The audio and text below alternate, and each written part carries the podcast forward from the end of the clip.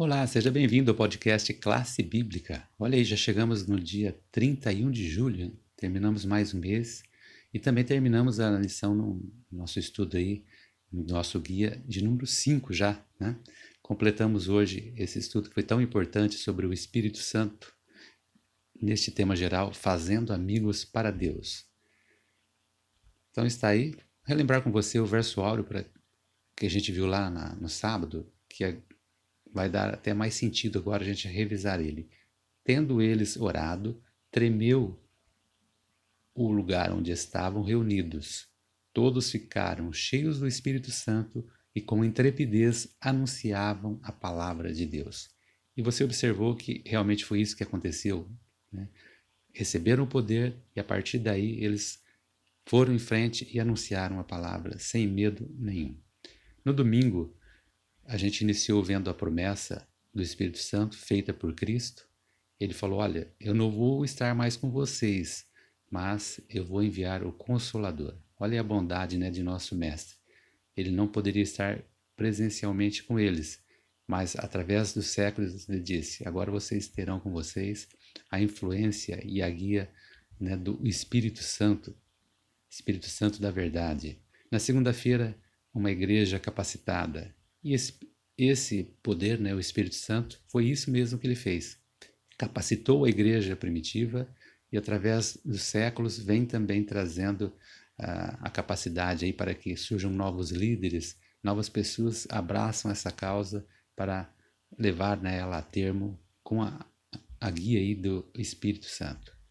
Na terça-feira, o Espírito Santo e o testemunho, é isso que faz, você vai observar que é uma sequência, né, um roteiro para que a gente vá evoluindo aí no estudo. O Espírito Santo agora ele nos mostra né, na terça-feira o principal papel do Espírito Santo é nos fazer testemunhar, dar poder para o testemunho.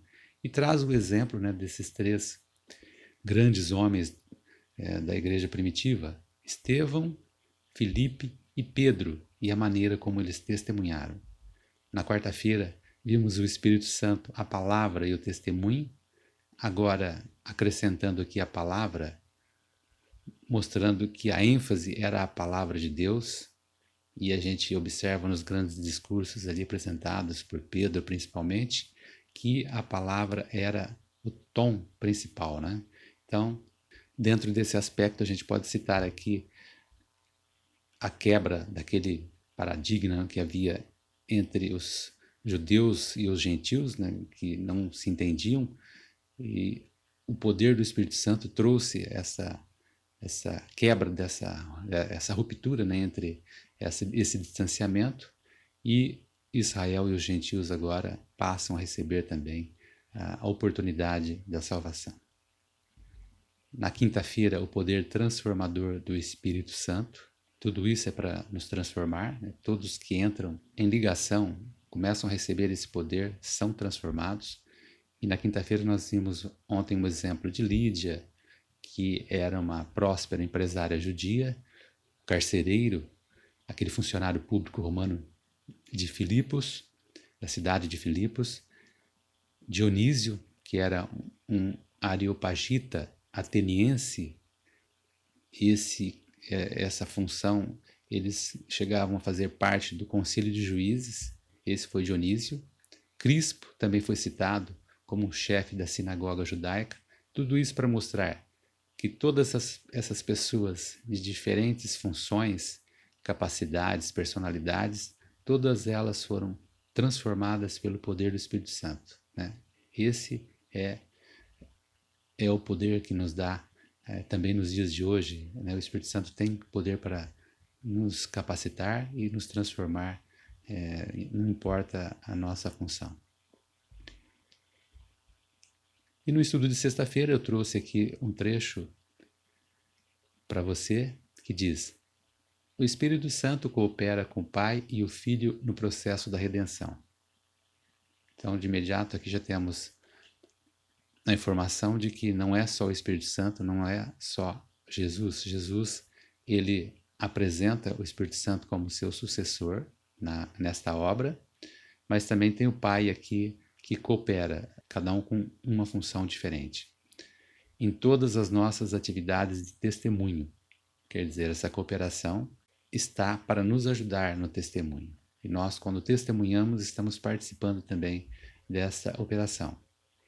E o texto continua: unimos-nos a Ele em Sua obra de salvar pessoas. Quando nós participamos, nós estamos juntos também nessa obra. Ao participarmos, temos o privilégio de participar né, desta obra que é a obra suprema, né, que é de salvar as pessoas para o reino de Deus. Continua o texto. Ele convence corações e abre portas de oportunidade. É importante a gente não se esquecer disso. Quem convence é o Espírito Santo. Por meio de Sua palavra, ilumina mentes e revela a verdade. A palavra é usada para isso.